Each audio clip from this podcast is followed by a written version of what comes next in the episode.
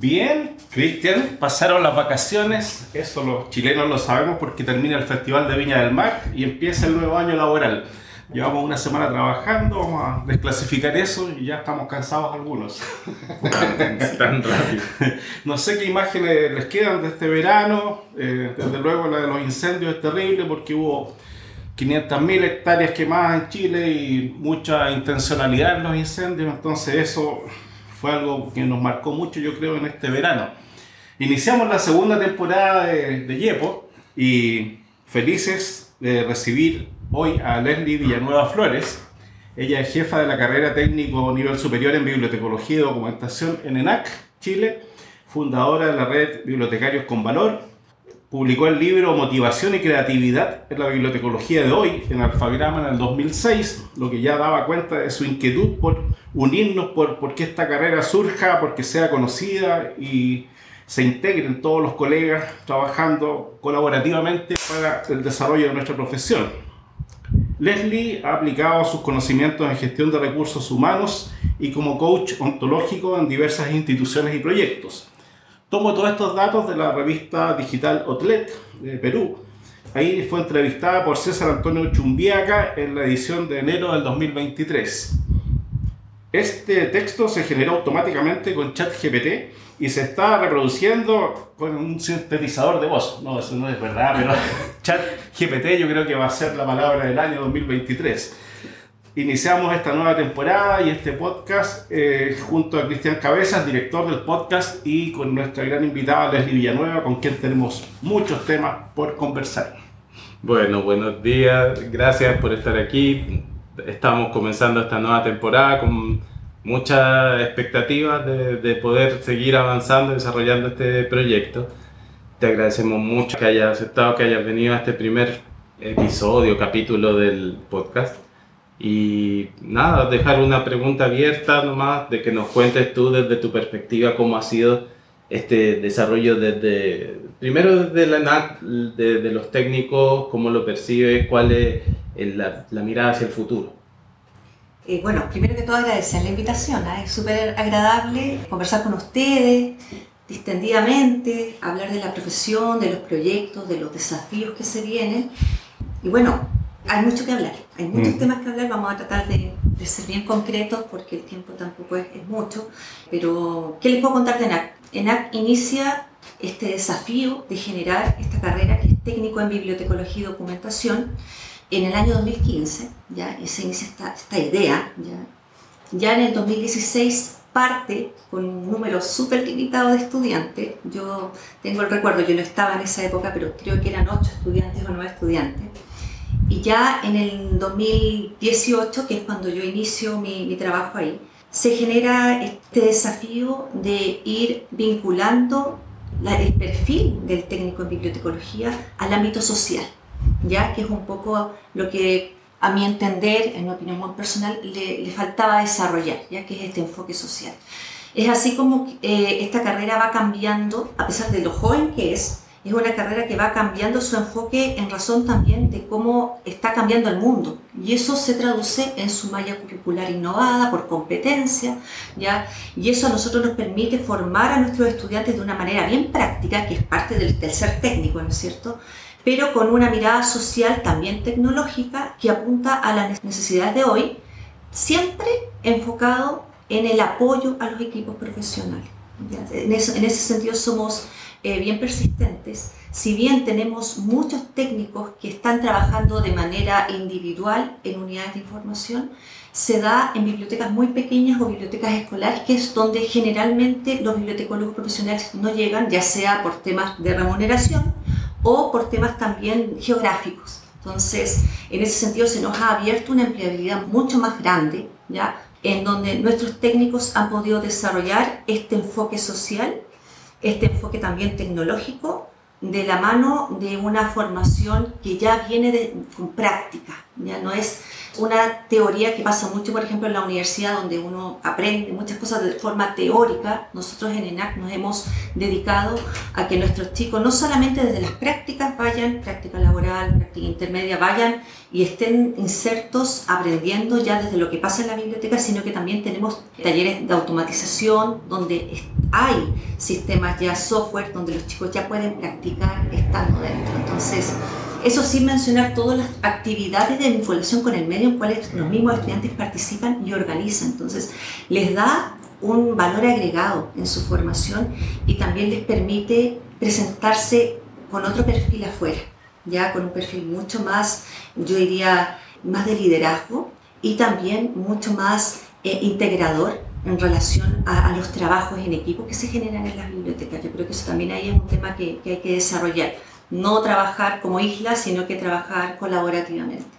Así que se vienen hartos desafíos, ya ahora en el segundo semestre hacemos una reevaluación curricular, vamos a ver qué asignaturas van con estos tiempos, qué asignaturas tenemos que ir modificando. Nos cambiamos de edificio ahora ya en el segundo semestre, nos vamos a un edificio donde va a ser solamente del área social y bibliotecología va a tener áreas específicamente diseñadas para ello y eso también nos llena de alegría porque se traduce un poco en este modelo que tenemos pensado para, para nuestros técnicos, es decir, que vayan más, un poquito un paso más adelante y que puedan ser súper buenos colaboradores también de los equipos profesionales, o sea, que sean un aporte. Eso eh, es nuestra meta. ENAC es un centro de formación técnica, ¿no? Sí. Sí, pero es como un centro de formación técnica boutique, digo yo, porque está muy bien organizado. Hasta donde yo he conocido, hay una transversalidad en la oferta, por lo menos de la formación en general, y eso eh, hace como un, efecto de matriz y tú puedes tomar lo mejor de las áreas de formación que se adecúen a la, a la formación de los técnicos. Creo que estar ahí eh, marca también mucho. Hay un sello de liderazgo tuyo que está presente en la carrera y, y le veo una proyección desde ese punto de vista. Eh, más allá de, de, que tengan este enfoque por competencia, yo creo que hay una definición que se plasma, hay un sello, eso, eso es, importante decirlo. Hemos hablado más de alguna vez de que en Playa Ancha, por ejemplo, hay un sello en esa formación que siempre tiene que ver más con lo social, con lo cultural, con una, eh, un liderazgo también fuerte. Vemos a los, a los que se titulan en, Playa Ancha. Y aquí en, eh, en la UTEM tenemos colegas que uno ve más posicionado en tecnología, en gestión y, y les va muy bien en, desarrollo de proyectos. Entonces hay sellos que se van transmitiendo, es increíble eso que, ocurre. En estos temas, eh, ya Cristian mencionó esto de la marca personal, ¿cómo podemos definir eso, eh, el desarrollo de una marca personal? ¿Suena tan de marketing? sí, Mira, haciendo un alcance muy cortito en relación a lo que comentabas recién, efectivamente se van generando ciertas marcas en las carreras, en las instituciones. Y eso también denota que detrás hay un tremendo equipo, ¿ya? Y ahí también quiero destacar al equipo docente que tengo, porque el equipo docente es fundamental.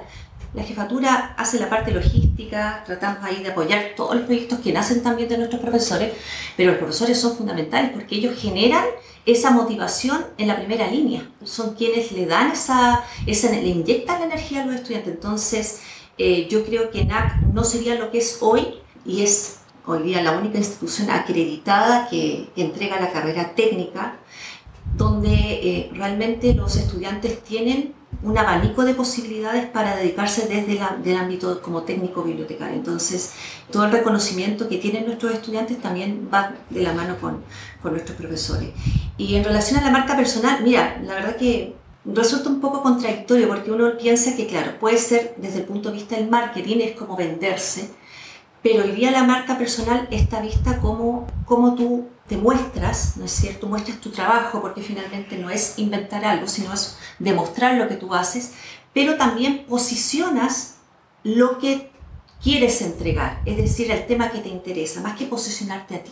Entonces, cuando hablamos de marca personal, si bien está arraigado a una persona en particular, también se habla del branding a nivel institucional, ¿no es cierto? La marca de las empresas, tiene que ver con que hoy día cómo nosotros entregamos conocimiento, ya aportamos, contribuimos a un tema y de alguna manera generamos comunidad.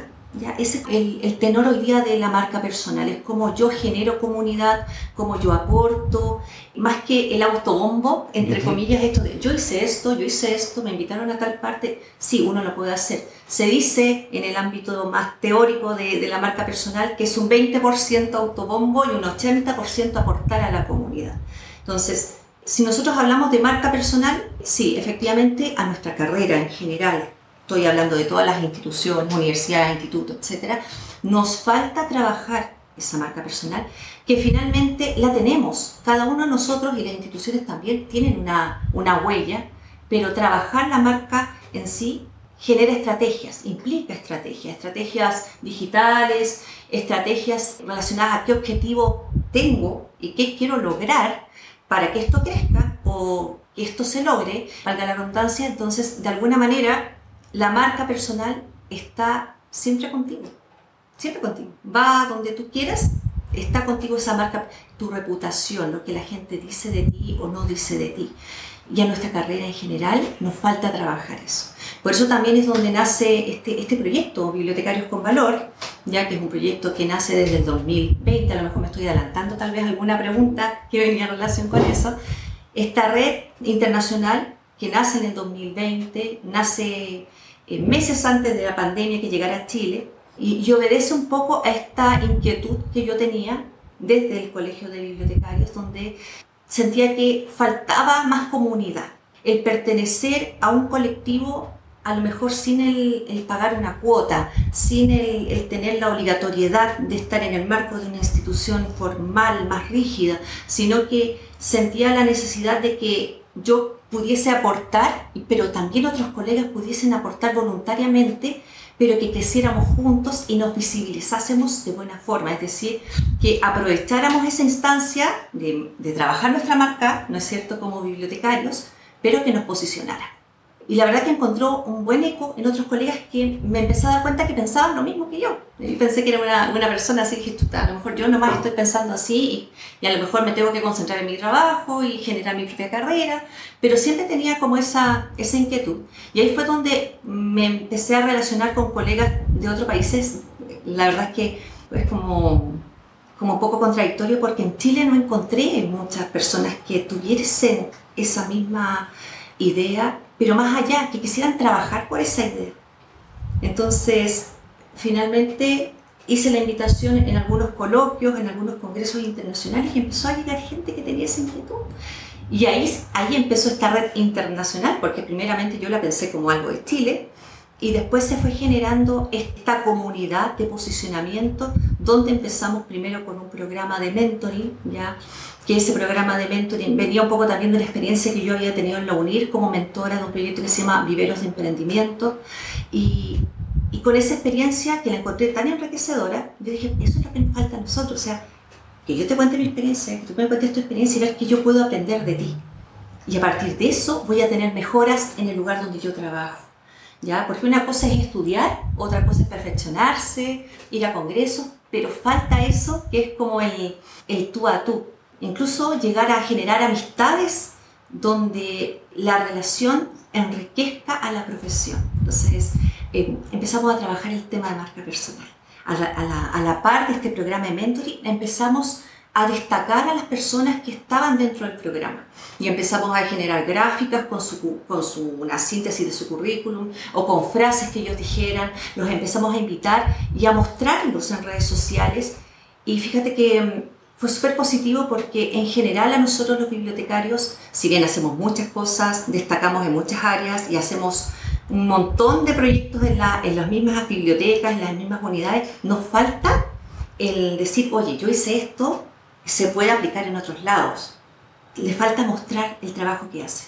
Entonces, desarrollar una estrategia de marca personal en el marco del programa de mentoring significó que la gente se creyera el cuento como decimos en Chile, pues estoy segura que esto lo van a escuchar en otros países, que se creyera el cuento, que confiaran y se sintieran seguros de lo que hacían y eso también genera una fuente de motivación y no de frustración que muchas veces se da en nuestra profesión donde generalmente tenemos reclamos por, no sé, por sueldos, porque nos limitan en, nuestra, en nuestros presupuestos, sino que es como dar vuelta un poco esta mirada y decir, mira lo que puedo lograr Yo he tenido experiencias de personas que me dicen, oye, mostraron ustedes en el programa de mentoring lo que yo podía hacer en las redes y me llamaron de México, me llamaron de Colombia y quieren que este programa también se genere allá, este servicio. Entonces, las personas abren un poco ese horizonte, la mentalidad también de lo que pueden lograr hacer, llegar a hacer y, y hasta dónde pueden, digamos, estos límites que eran, se traducían hasta la biblioteca, pueden ir mucho más allá. Entonces, Marca personal, como para, hacer, para volver a la pregunta tuya, Guillermo, marca personal tiene que ver justamente con marketing, pero más allá de eso tiene que ver con generar conocimiento y generar un sistema colaborativo. Y a eso apunta esta red, a, a generar eso a través del programa de mentoring. Ahora tenemos una, vamos a inaugurar prontamente una comunidad virtual de bibliotecarios que va a estar dentro de nuestra web, donde la gente se va a tener que loguear pero dentro va a tener una gama de servicios de, bolsa del trabajo, noticias relacionadas al área que le interesa y también una, en esta red social va a poder comunicarse con diferentes colegas de otros países, tener contacto directo, entonces justamente apuntando a lo que es el trabajo de la marca personal. Y por supuesto también que el otro evento, aprovecho también de pasar el, el dato para que la gente pueda eh, participar, viene lo que es el Congreso ya nuestro segundo Congreso Internacional, el año pasado lo realizamos y tuvimos muy buena convocatoria, fue una semana pero full de muchas presentaciones, muchos colegas que participaron. Y ahora viene este segundo Congreso, pero no lo vamos a abocar en el tema desde lo que es lo disciplinar, sino que nos vamos a concentrar en el desarrollo del ser. Entonces, que es también otro tema importante que, que, tenemos que ir revisando, cómo nosotros nos relacionamos con los colegas, qué pasa con estas mal llamadas habilidades blandas. Entonces, fíjate que al final todo esto es un complemento de la marca personal, pero que en definitiva nos va a visibilizar de mejor forma y nos vamos a posicionar de mejor forma en nuestra comunidad y en la sociedad. Eso. Bueno, conversábamos antes un poco sobre cómo vemos esta comunidad bibliotecaria en Chile, algunas de las cosas que nos están pasando, Claramente hay un tema de la expectativa de los nuevos estudiantes respecto de la carrera. Yo creo que en el modelo del, del mentoring hay una relación entre generaciones que es muy rica y que hay una limitación actual en nuestra forma de convivencia. No tenemos una buena conexión entre generaciones en Chile a nivel profesional, y eso produce que, por ejemplo, las grandes bibliotecas no tengan hoy una segunda ola de profesionales preparada para tomar el rol de las personas que están saliendo del ejercicio profesional. Por eso es que eh, parece una iniciativa muy relevante, muy útil para poder hacer esa conexión, para poder transmitir experiencia y también para crear instancias en las que las personas se comuniquen bajo unos términos de una relación de, beneficio mutuo. Nosotros también vemos muy de cerca lo que le está pasando a las carreras, cada vez hay menos estudiantes, la necesidad de fortalecer la imagen de la carrera está muy conectada con la idea de que cada profesional debe y de alguna manera aportar a este ser de la bibliotecología o de la profesión en el ejercicio de, su, de su marca, por decirlo así, o sea, proyectando, explicando, relatando, comunicando las cosas que hace y eh, algo de eso nosotros estamos tratando de aportar aquí eh, en el YEPO, que las personas nos cuenten lo que hacen, tratar de que sea más visible e intentar que, que eso aporte a nuestro estado como profesión claramente hay distintos diagnósticos y, temas que uno puede plantearse. Solo te pido que nos digas cualquiera que tú tienes como el primero, el primero que deberíamos abordar desde tu perspectiva. ¿Qué es lo que piensas que deberíamos hacer para salir de esta crisis de la profesión? Sí, sí, te encuentro toda la razón. Yo creo que lo, tenemos que darnos cuenta y concientizarnos que tenemos el deber de trabajar por nuestra profesión. O sea, pasa mucho, yo lo veo, lo vi desde el año, no sé, yo entré a la carrera el año 99, imagínense cuánto tiempo ha pasado, vamos a sacar la cuenta. Eh, pero ha pasado mucho tiempo y yo creo que no cambia mucho la, la perspectiva en el sentido de que la gente estudia, sale de la universidad, sale del instituto, por ejemplo, si fuese técnico, y se dedican a, desarrollar sus carreras individuales, profesionales, y se olvidan del colectivo, se olvidan del colectivo. Y claro, efectivamente uno puede ser súper bueno en su trabajo, lo pueden valorizar también, valorar harto su trabajo, pero queda ahí, queda ahí. ¿Qué pasa con, a nivel social? Fíjense ustedes cómo, cómo ha ido cambiando. Nosotros, no sé, yo me acordaba el otro día haciendo memoria, estando en la universidad, voy a, una en práctica, digamos, vamos a un centro y nos dicen, oye, ustedes van a, ¿qué van a hacer? Llegó internet, van a quedar cesantes y nosotros nos quedamos callados y nos preocupamos. Estábamos en primer año ahí. Y, y hoy día tenemos, es otra la realidad, tenemos a lo mejor eh, nuevas posibilidades, pero también se pueden tomar como nuevas amenazas a la profesión. Entonces, ¿qué pasa con nosotros? ¿Qué pasa cuando nosotros trabajamos individualmente en nuestras bibliotecas, pero no nos hacemos cargo de esta imagen? ¿Ya? Yo siempre les digo a los estudiantes, tienen que tener súper claro y casi como un pitch de cuando le pregunten qué es bibliotecología. Porque de ahí nace. es obvio, todos nos han preguntado, oye, ¿qué es eso? ¿Qué es la biblioteca? ¿Bibliotequé? ¿Cómo estudias eso? ¿De qué se trata? Ahí es donde, ahí es la primera vez donde uno empieza a defender la carrera. Entonces, mira, la bibliotecología es esto, esto, esto, y yo voy a realizar esto, esto y esto. Este es mi perfil.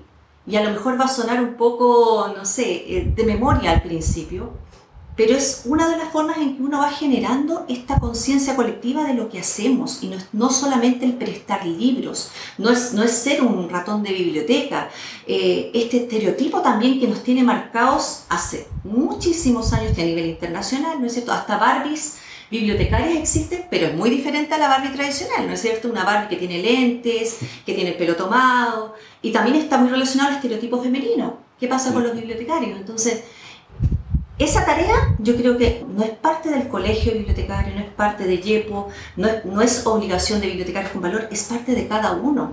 Y eso tiene que entenderlo todos los profesionales. Dejar también a veces de ser un poquito egoístas. Yo me he dado cuenta de eso.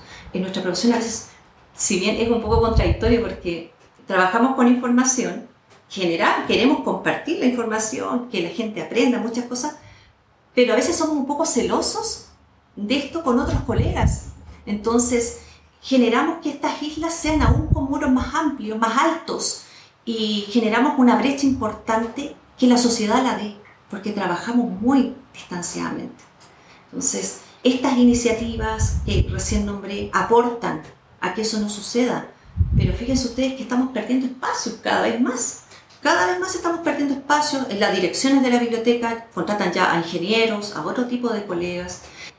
Entre los técnicos y los profesionales se ha generado también otro problema que se inventa desde, la verdad que desconozco porque siempre lo he visto como jefa de carrera de, un técnico y como bibliotecóloga profesional, siempre he visto una colaboración.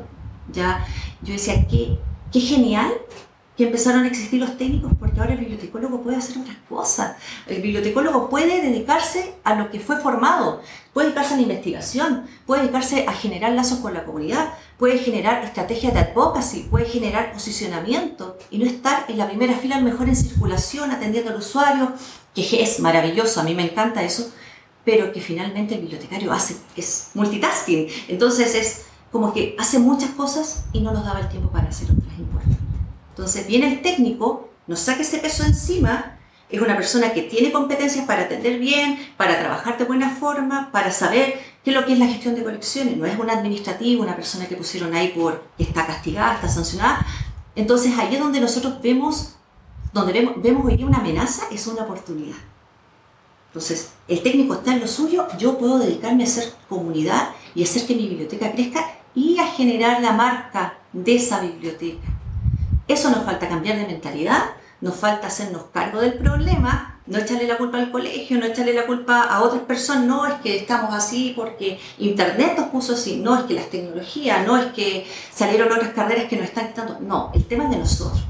Esto es como cuando uno tiene una mala experiencia en el amor, ¿no es cierto? Dejándolo, bajando en un tema bien coloquial para que se entienda, tiene una mala experiencia en el amor y le puede echar la, la culpa a la pareja pero tiene que empezar a mirar, primero uno tiene que mirarse y decir, ¿qué está pasando conmigo? Algo está fallando. Es lo mismo en la profesión. Algo está fallando con nosotros. No miremos al resto, no le echemos la culpa a las escuelas también. Yo he escuchado muchos colegios que dicen, no, es que las escuelas tienen la culpa porque están formando mal. No están actualizadas, están centradas en lo, en lo muy disciplinar. Pero ojo, nosotros también tenemos la posibilidad de ser polifacéticos, o sea, tenemos las competencias, tenemos las habilidades para poder mirar un poquito más allá y decir, oye, podemos cambiar, podemos ver qué alternativas eh, desarrollar para generar comunidad. Entonces, pero nos quedamos ahí. Nos quedamos como detrás del, detrás del mesón y nos quedamos, nos ponemos esa barrera mental de que no podemos ser más, sabiendo que sí lo somos. Entonces, yo creo que el cambio de mentalidad es fundamental. A partir de ahí es donde van a venir estas nuevas generaciones más empoderadas. Bueno, la profesión está fragmentada, es un hecho, a lo mejor es un signo de los tiempos también.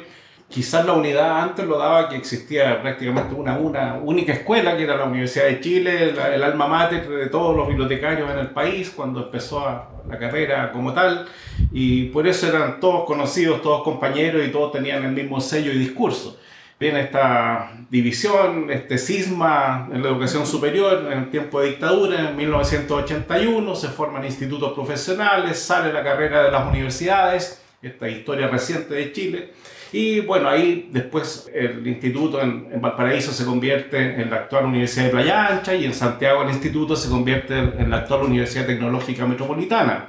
Junto a eso ya teníamos la oferta de dos carreras, se, se intenta una apertura en Concepción que fue fallida, eh, en la Universidad Católica de la Santísima Concepción, eh, y ahora aparece la carrera en, después en la Universidad Alberto Hurtado, universidad privada, y en el, la UNIAC, que eh, tiene la carrera 100% online ahora, como carrera, no sé si lleva tres años o cuatro años, pero no, no más que eso. Entonces, eh, claro, ya no nos conocemos, todos los bibliotecarios, los titulados en cada universidad no se conocen entre sí. Este colectivo no es fuerte, el colegio de bibliotecarios no logra convocar a todos los profesionales que se titulan año tras año. Entonces empieza a haber esta fragmentación tan fuerte que impacta al final eh, nos impacta a todos porque no tenemos una profesión realmente robusta y donde exista coordinación y comunicación entre todos. Antes era muy importante esa comunicación en tiempos de escasez, incluso en que Chile era un país a lo mejor con menos recursos, se compartían colecciones, había mucho más en, colaboración, en préstamo interbibliotecario, todo eso se, fue perdiendo a pesar de que tenemos redes ahora y, y tanta posibilidad de conexión digital estamos en eso. Yo creo que hay, que hay que ir revirtiendo esto de alguna manera, porque vemos, por otra parte, que existe un tremendo espacio para que la profesión haga desarrollo en gestión documental, por ejemplo. Justo ayer andaba en el Ministerio de Obras Públicas, había cinco bibliotecarios trabajando en un solo departamento y uno era la Universidad Alberto Hurtado, yo no lo había conocido nunca. Ellos no sabían de Yepo, eso ya es un pecado hoy día, no saber de Yepo, pero hay colegas, eso te demuestra la fragmentación que no fueron parte de estas 12.000 visitas que tuvimos el año pasado y no sabían que existía YEPO.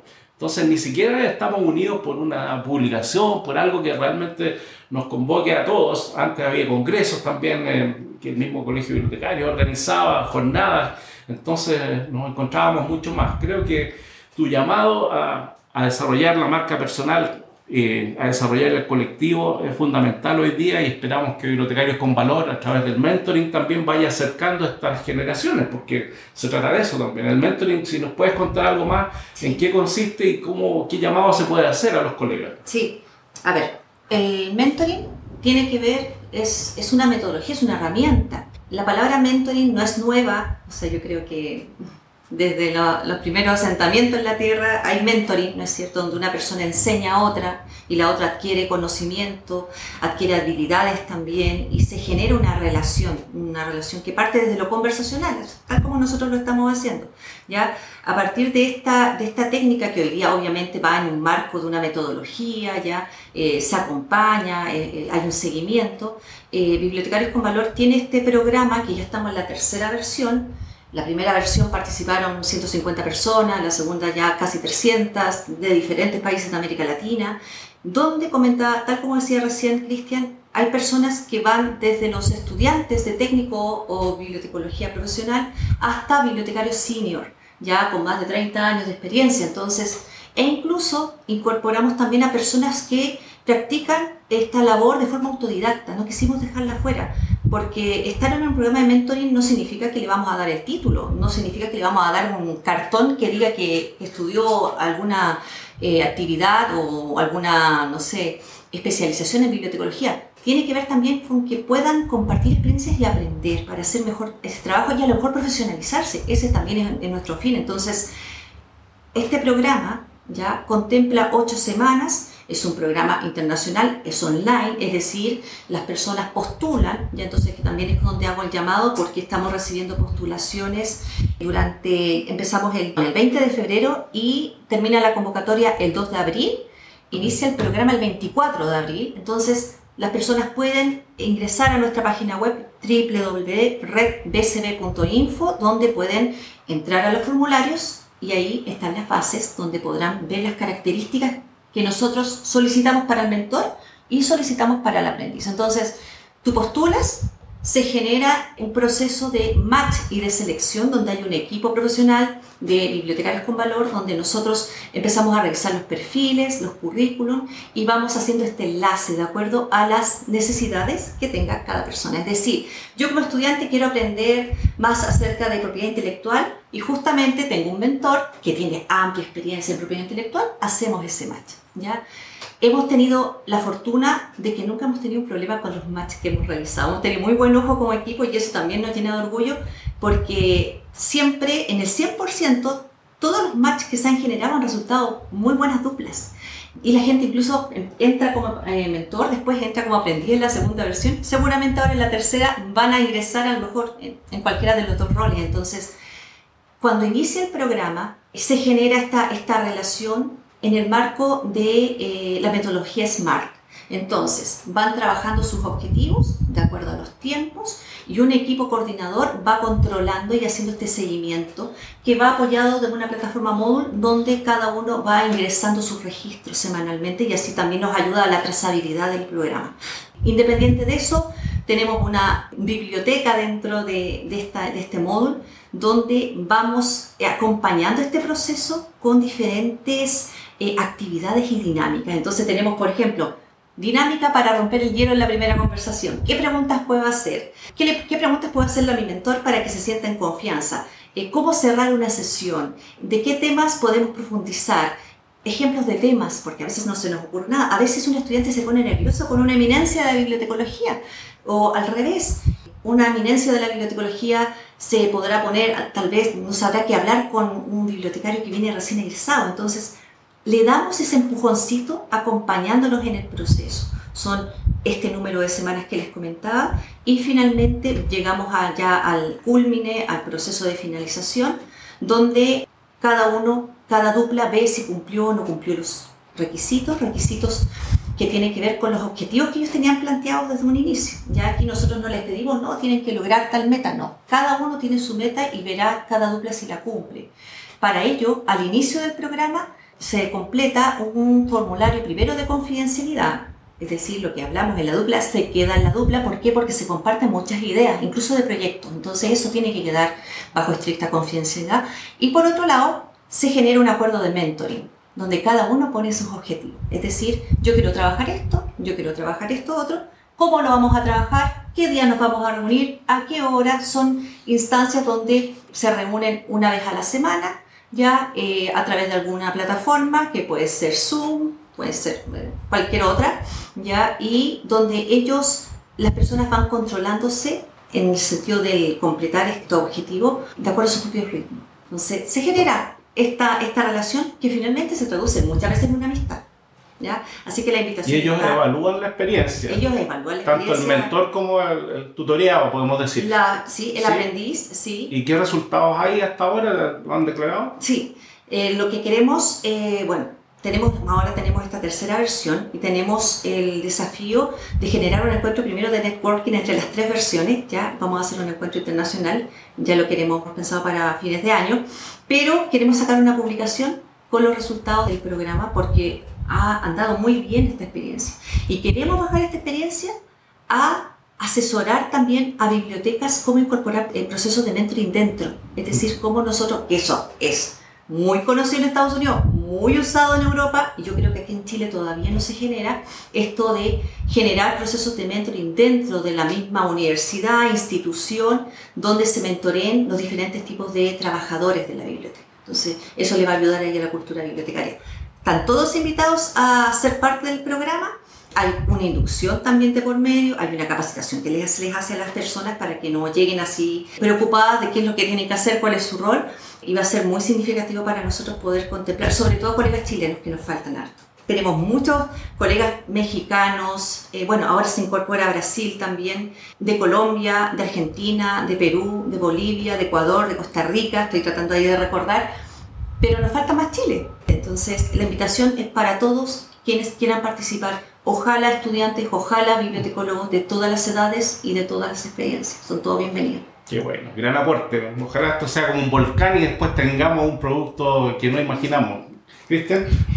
Nada, solo para ir cerrando, muchas gracias. Lo que percibo es que cuando las personas intentan hacer cosas novedosas que llaman la atención por eso, todos tenemos algo que aportar y es escuchar, hacernos parte conversar con otros, o sea, así mismo como nosotros les pedimos a los que nos escuchan hoy que le digan a otros que existe el YEPO, yo creo que es muy importante que digan, escuchamos a Leslie y nos habló de algo que no habíamos escuchado hablar nunca. De verdad es, es una oportunidad de abrirnos a cosas que no se han hecho aún en Chile. Así que por eso muchas gracias y ojalá como este episodio tengamos muchos en los que escuchemos hablar de cosas distintas. Muchas gracias, Leslie, por tu visita. Muchísimas gracias a ustedes.